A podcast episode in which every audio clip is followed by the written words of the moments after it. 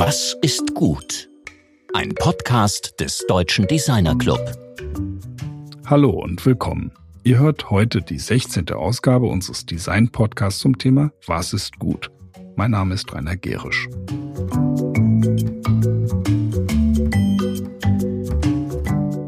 Letzte Woche sprachen wir mit Professor Dr. Dr. Volker Moosbrucker, der Generaldirektor des Forschungsinstituts und des Naturmuseums Senckenberg in Frankfurt am Main, hat uns recht eindrücklich über das Zeitalter des Anthropozäns aufgeklärt, also der Zeit, in der der Mensch das Sagen über die Entwicklung unseres Planeten übernommen hat.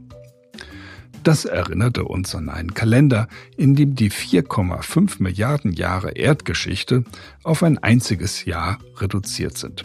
Am 1. Januar wäre die Erde entstanden. Anfang März ist die Erdoberfläche so weit abgekühlt, dass sich Ozeane, Flüsse und Seen bilden. Mitte März entstehen bereits die allerersten Lebensspuren, primitive Einzeller im Meer und so weiter. Erst am 31. Dezember taucht der Mensch auf, genauer gesagt der Homo erectus und zwar etwa gegen 23 Uhr. Um 23.58 Uhr leben wir immer noch in Höhlen.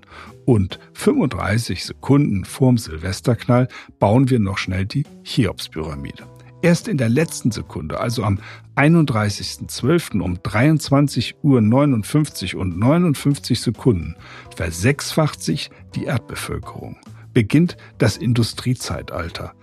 In dieser letzten Sekunde haben wir viel erreicht und die Herrschaft über alle Rohstoffe und alles Leben übernommen. Diese Sekunde ist nur ein winziger Moment in der Erdgeschichte, aber es ist der entscheidende für uns.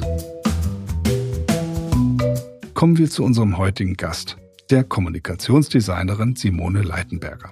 Sie beschäftigt sich in ihrer grafischen Arbeit mit der Vermittlung komplexer wissenschaftlicher Inhalte. Mein Kollege Georg Christoph Bertsch spricht mit ihr über die notwendigerweise enge Zusammenarbeit von Forschern und Gestaltern. Ja, liebe Simone, wir haben uns im Vorgespräch zu unserem DD-Cast über Design für Forschung unterhalten, über Visualisierung äh, komplexer Inhalte und über Transfer von Wissen mit den Mitteln von Design. Ich freue mich daher sehr auf das Gespräch und erstmal willkommen im Studio mit Corona-Abstand und offenen Fenstern und allem. Also schön, dass du hier bist. Vielen Dank. Ich freue mich auch sehr, dass ich hier bin. Ich freue mich auch sehr, euch analog zu sehen. Ganz echt. Fangen wir mal mit einem Begriff an, der in letzter Zeit aufgetaucht ist oder immer wieder verwendet wird, nämlich Embrace Change. Also etwa sowas wie nimm den Wandel an oder mach etwas mit und für den Wandel. Was bedeutet das für dich als Designerin, Embrace Change? Ähm, für mich bedeutet es im Design, dass wir die Herausforderungen annehmen. Äh, was, also die Herausforderungen, die wir jetzt zu meistern haben in der momentanen Situation was für uns als Designer vielleicht im ersten Moment gar nichts so Neues ist, da wir uns ständig auf neue Herausforderungen einstellen und flexibel darauf reagieren müssen. Insofern sind wir vielleicht manchen Situationen, die sich jetzt momentan auftun, äh, ganz gut gewachsen. Ich denke, dass es ähm, auch eine Zeit ist, ähm, in der einfach durch diese ganzen Veränderungen vielleicht auch ein bisschen anderes Bewusstsein entstehen kann, dass ähm, ja uns auch eine gewisse Offenheit bringt und die kann für das Design eigentlich nur förderlich sein. Das ist ein sehr guter Punkt, dass diese Offenheit eben für das Neue, aber eben auch der Verweis von dir, dass Design das eigentlich schon immer gemacht hat, auch offen zu sein für das Neue, auch das Neue mitzugestalten. Du hast eben auch darüber gesprochen, dass dich Interdisziplinarität interessiert, also die Beziehung von verschiedenen Disziplinen oder das Zusammenarbeiten verschiedener Disziplinen. Das ist ja ein großes Thema auch des DDC, das Zusammenarbeiten. Was bedeutet das für dich, wenn du auf deine Arbeit guckst, ähm, diese Interdisziplinarität? Das bedeutet für mich zum einen, dass ich mit äh, ganz verschiedenen Designern und auch anderen äh, Menschen zusammenarbeite aus ganz unterschiedlichen Bereichen. Ähm, da arbeite ich mit Fotografen, mit Architekten, mit Innenarchitekten, mit Informatikern, aber auch mit Textern und Journalisten, die einfach je nach äh, Projekt, das ins Studio kommt, ja als Team dann zusammenarbeiten. Was es noch spannender macht, ist natürlich, wenn unser Gegenüber, also unser Gegenüber auf der Auftraggeberseite, eben aus nochmal einem anderen Bereich kommt. Also da ist man natürlich gewohnt, ähm, mit Menschen aus der Wirtschaft zu arbeiten, was aber auch sehr, sehr spannend ist, mit Experten aus der Wissenschaft zu arbeiten. Dieser, diese Zusammenarbeit, die teilweise eben für Außenstehende oder auch für Kunden äh, von Designerinnen und Designern gar nicht richtig nachvollziehbar ist, ist ja ein ganz wichtiger Punkt auch bei dem Schaffen von etwas Neuem oder eben auch bei dem Visualisieren, bei dem Vermitteln von noch nicht so richtig fassbaren Inhalten. Und du hast jetzt Wissenschaft genannt. Das ist äh, ein Thema, mit dem wir uns auch gerade im letzten ähm, DDKs mit, äh, im Gespräch mit Professor Dr. Dr. Moosbrugger unterhalten haben. Wie kann Design helfen, wissenschaftliche Inhalte, die ja teilweise sehr komplex sind, zu vermitteln? Und wie geht das überhaupt, Wissenschaft visualisieren? Was passiert da konkret in der Arbeit mit Wissenschaftlern? Ähm, in der Arbeit mit, Wissenschaftlern ist es äh, für mich häufig so, dass man sagen kann, dass der Prozess eigentlich viel früher einsetzt. Also bevor ich jetzt in die Formgebung gehe, äh, also in die Gestaltung von was Physischem, sei es jetzt gut, digitale Projekte gibt es natürlich auch, aber eben von, von Produkten, die dann entstehen, also von Magazinen, Plakaten, den Medien eben, kann man in dieser Zusammenarbeit viel früher einsteigen. Und es ist dann eben so, dass man sehr unterschiedliche Menschen über das Design auch verbinden kann. Und dass im Idealfall ähm, dann durch diese Verknüpfung nochmal ganz andere Perspektiven entstehen können, ähm, die man sich sozusagen hin und her spielt. Und dass dadurch auch nochmal ganz andere Denkansätze entstehen können. Wie sieht es in einem konkreten Projekt aus? Also du hast jetzt praktisch eine Art Programmatik dieser Zusammenarbeit geschildert, aber lass uns doch mal über ein konkretes Projekt reden, wo diese Interaktion mit Wissenschaft stattfindet und wo du eben auch dazu beitragen konntest, Inhalte zu visualisieren, die in dieser Form von der Wissenschaft gar nicht hätten vermittelt werden können. Ja, da fallen mir vielleicht sogar drei Beispiele ein, die jetzt ähm, ganz unterschiedliche Richtungen beleuchten können. Also zum einen fällt mir dazu ein ähm, die Zusammenarbeit mit dem Zukunftsinstitut, wo es darum ging, eine Studie zu entwickeln, also beziehungsweise die Publikation zu einer Studie zu entwickeln, die sich beschäftigt mit dem Thema Neugier und Neugiermanagement und wie das Ganze zusammengeht mit Innovation, also wo da die Verhältnisse sind. Das wäre für mich das eine Beispiel. Da ging es eben sehr stark auch um eine Struktur natürlich, also ein System zu finden, wie man das Ganze kommuniziert und wir haben dann, wenn du das ganz konkret wissen möchtest, ähm, ein Magazin ähm, entwickelt, das mit ganz verschiedenen Bildwelten arbeitet. Also das zum Beispiel mit großen Zitaten arbeitet, in großer Typografie, das aber auch arbeitet mit ähm, Mustern, mit optischen Täuschungen, teilweise auch mit grafischen Umsetzungen von bestimmten Inhalten in dieser Neugierforschung. Also da gab es zum Beispiel eine Grafik, die ist vielleicht ganz stellvertretend zu nennen. Darüber war einer der Autoren, der Dr. Karl Norton, auch ganz glücklich, wo wir ein Experiment in einer Grafik umgesetzt haben, so dass es für den Betrachter oder den Leser auch nachvollziehbar war, dass er es praktisch nochmal wie so eine Aufgabe selber nochmal lösen konnte. Und dazu ähm, ja, war einfach die Grafik ein tolles Element, wie man äh, das erlebbar machen konnte, diese Zusammenhänge. Ein zweites Beispiel wäre für mich die Zusammenarbeit mit ähm, einem Institut in Tübingen, das angeschlossen ist an die ähm, Hochschule in Tübingen, an die Universität und äh, das ähm, als Institut zu der Gemeinschaft der Leibniz-Institute gehört, wo es um das Thema Wissen und äh, ja, Wahrnehmung von Wissen geht. Da war es so, dass ich da auch relativ früh einsteigen konnte, nämlich schon in der Strukturierung der Inhalte selbst beteiligt war, also auch eine gewisse strategische Kompetenz gefragt war, die einfach ja, in diesem Zusammenspiel, dazu müssen Wissenschaftler und Forscher sich natürlich auch ein bisschen öffnen. Das muss natürlich ein äh, schönes äh, gemeinsames Projekt dann auch werden, wo man einfach schon durch die Strukturierung ja auf die Erlebbarkeit der Inhalte nachher abzielen kann. Also das ist auch ganz wichtig, dass man eben nicht nur gestaltet, sondern da auch wirklich ähm, ja beteiligt ist in diesem Prozess, weil dadurch ganz andere ganz andere gestalterische Dinge auch entstehen können. Und das dritte Beispiel wäre für mich die Arbeit für das Fraunhofer Institut IAO in Stuttgart, wo es darum ging, für die Morgenstadt-Initiative, also die Morgenstadt-Werkstatt, ähm, Teilnehmer zu bekommen, also im Prinzip ja die, die Workshops darzustellen, eben mit ihren unterschiedlichen Ausprägungen und eine gewisse Partizipation auch zu erreichen. Also das ist nochmal ein anderes Beispiel, finde ich, weil man für jedes von diesen Projekten eigentlich eine unterschiedliche Tonalität auch braucht, die durch den ganzen Prozess einfach auch erst richtig entstehen kann, meiner Meinung nach.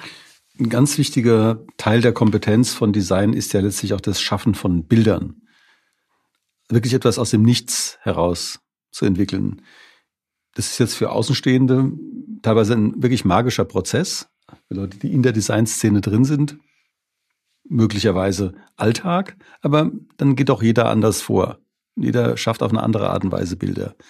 Wie gehst du denn ganz im Konkreten vor, wenn du wirklich ein Bild für eine Vision oder für eine äh, ja, für ein Konzept schaffen willst, das noch nicht in dieser Form visualisiert ist, also wo du nicht auf Stockbilder, Stockgrafiken irgendwas zurückgreifen kannst, sondern wirklich aus dir selbst heraus schaffen musst. Ja, das ist natürlich ein ganz spannender Fall, weil das geht uns vielleicht im ersten Moment auch so, dass wir so davor stehen und überlegen, wie gehen wir da jetzt äh, vor. Und da gibt's natürlich, habe ich jetzt auch besonders in den letzten Jahren festgestellt, weil man sich natürlich in den letzten Jahren auch noch mal sehr viel mehr mit dem Thema Zukunft beschäftigt, gibt's ganz unterschiedliche Herangehensweisen. Also ich denke, ähm, es gibt natürlich zum einen, wenn wir jetzt konkret bei der Schaffung von Bildern bleiben, natürlich die Möglichkeit, aus vorhandenen Bildern eine Art äh, Komposition oder Collage zu machen, also wirklich mit Bildmaterial im Fotografischen zu arbeiten.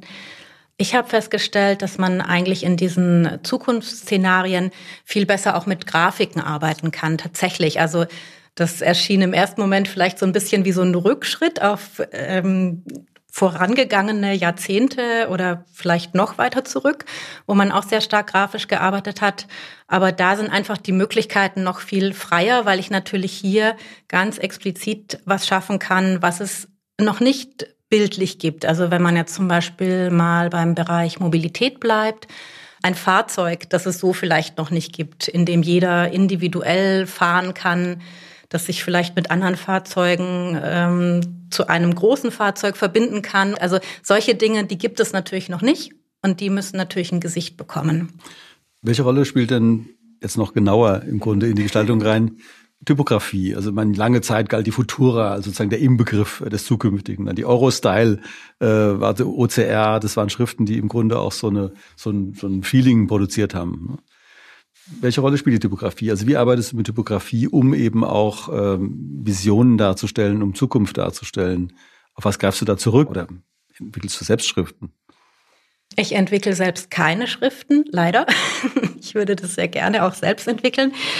Ich finde, die Typografie ist ein tolles Feld, denn jede Epoche sozusagen hat ja ihre spezifische typografische Ausprägung. Und ähm, ja, es ist ja so, dass wir jetzt in den letzten, sage ich mal, in den letzten paar Jahren gab es eigentlich wieder eine sehr starke Entwicklung hin zu den eher geometrischen Formen.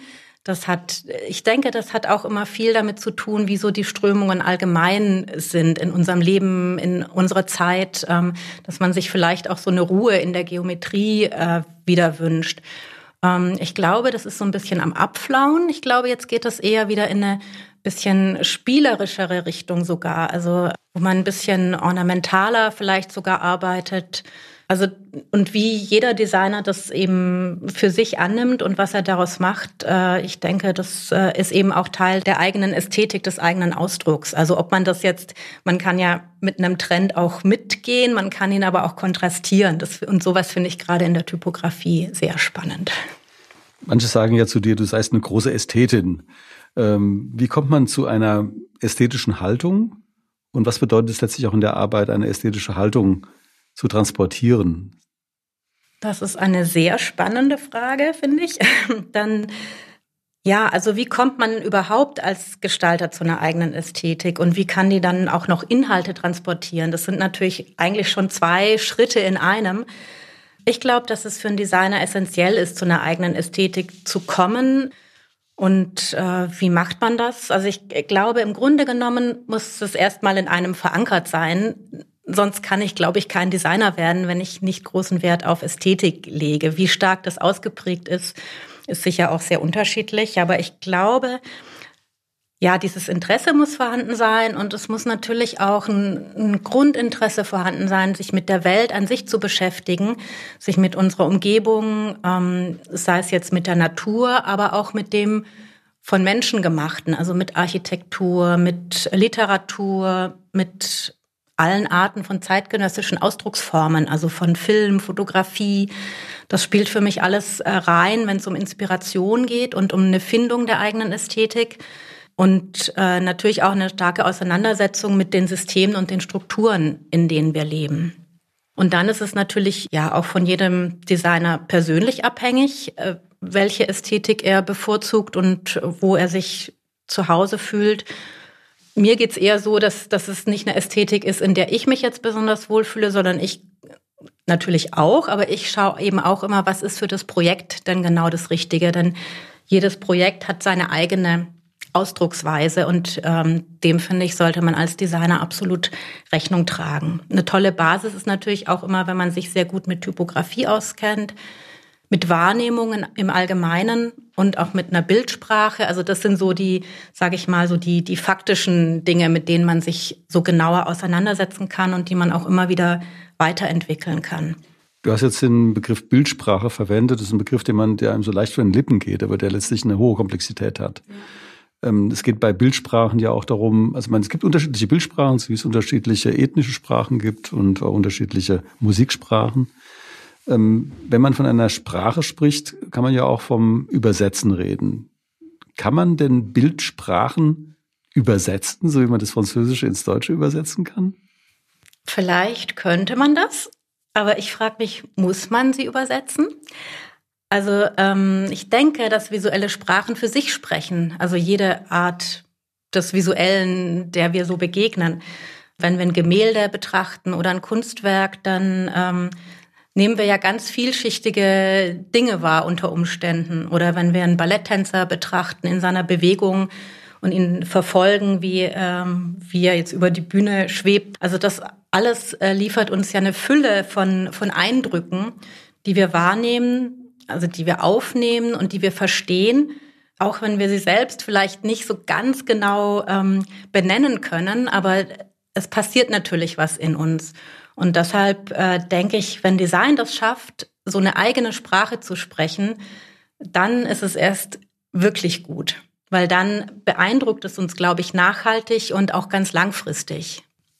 Das kommt natürlich ganz ins Zentrum dessen, was wir mit dem DD-Cast auch wollen. Also wir wollen als Designer eine Sprache entwickeln. Wir wollen als Designer ja auch sprechen. Äh, das soll eben auch als Designsprache wahrgenommen werden. Äh, von daher, das ist ein, ein sehr schöner Nexus letztlich zu der Frage, die ja unsere Leitfrage momentan ist, was ist gut? Unser Wettbewerb heißt ja, den wir jetzt neu eingerichtet haben, was ist gut? Wettbewerb für weltverbesserndes Design. Und diese Frage, also es sind ja zwei Fragen letztlich drin enthalten, einmal was ist gut und was ist für dich weltverbesserndes Design? Also ich würde mal beginnen mit was ist gut? Ich glaube, was wirklich gut ist, wenn wir ähm, es schaffen, noch interdisziplinärer zu arbeiten, weil wir das gerade in vielen Themenfeldern merken, dass einfach Wissen eine unheimliche Kraft bedeuten kann. Und dass es unheimlich wichtig ist, dass möglichst viele Menschen mit Wissen versorgt werden.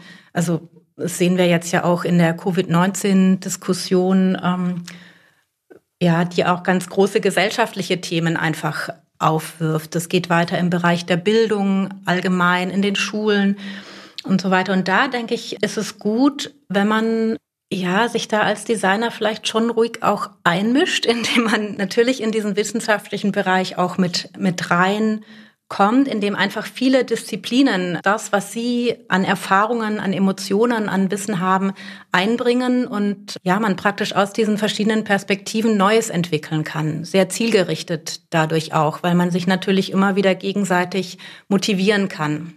Du hast in Hamburg mit äh, Peter Wippermann, Matthias Hawks gearbeitet im Umfeld des Büro Hamburg und des Büro X. Was bedeutet das, Design mit dieser eher soziologischen Brille zu betrachten? Ähm, das bedeutet für mich, ähm, die Wirkung, die Design haben kann, ziemlich klar zu bewerten. Und zwar äh, im Hinblick darauf, dass alles, was wir tun, eine Auswirkung hat auf die Gesellschaft Und wenn wir groß denken, auch auf unseren Planeten. Und ähm, mit Design können wir einfach Menschen bewegen, zu handeln oder eben etwas nicht zu tun. Und zwar nicht aufgrund von Manipulation, sondern aufgrund ihrer eigenen Überzeugung. Du hast einmal gesagt, wir können mit Design Menschen involvieren. Was meinst du damit? Wenn wir Veränderungen erreichen wollen, dann können wir das nicht über die Köpfe der Menschen hinweg tun. Und verantwortlich handeln kann ich ja nur auf der Basis von Wissen, Erfahrungen, Emotionen. Und genau diesen Transfer von Wissen, Erfahrungen, Emotionen, den kann Design leisten.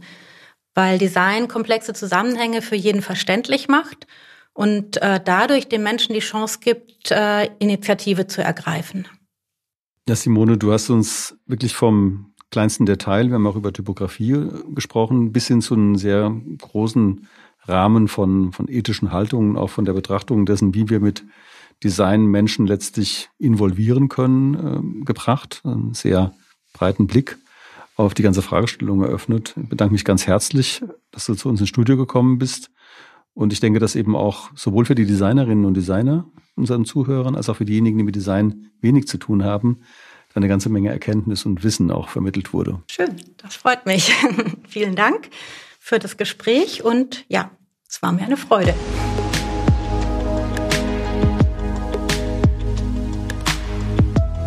Das war Simone Leitenberger im Gespräch mit meinem Kollegen Georg Christoph Bertsch.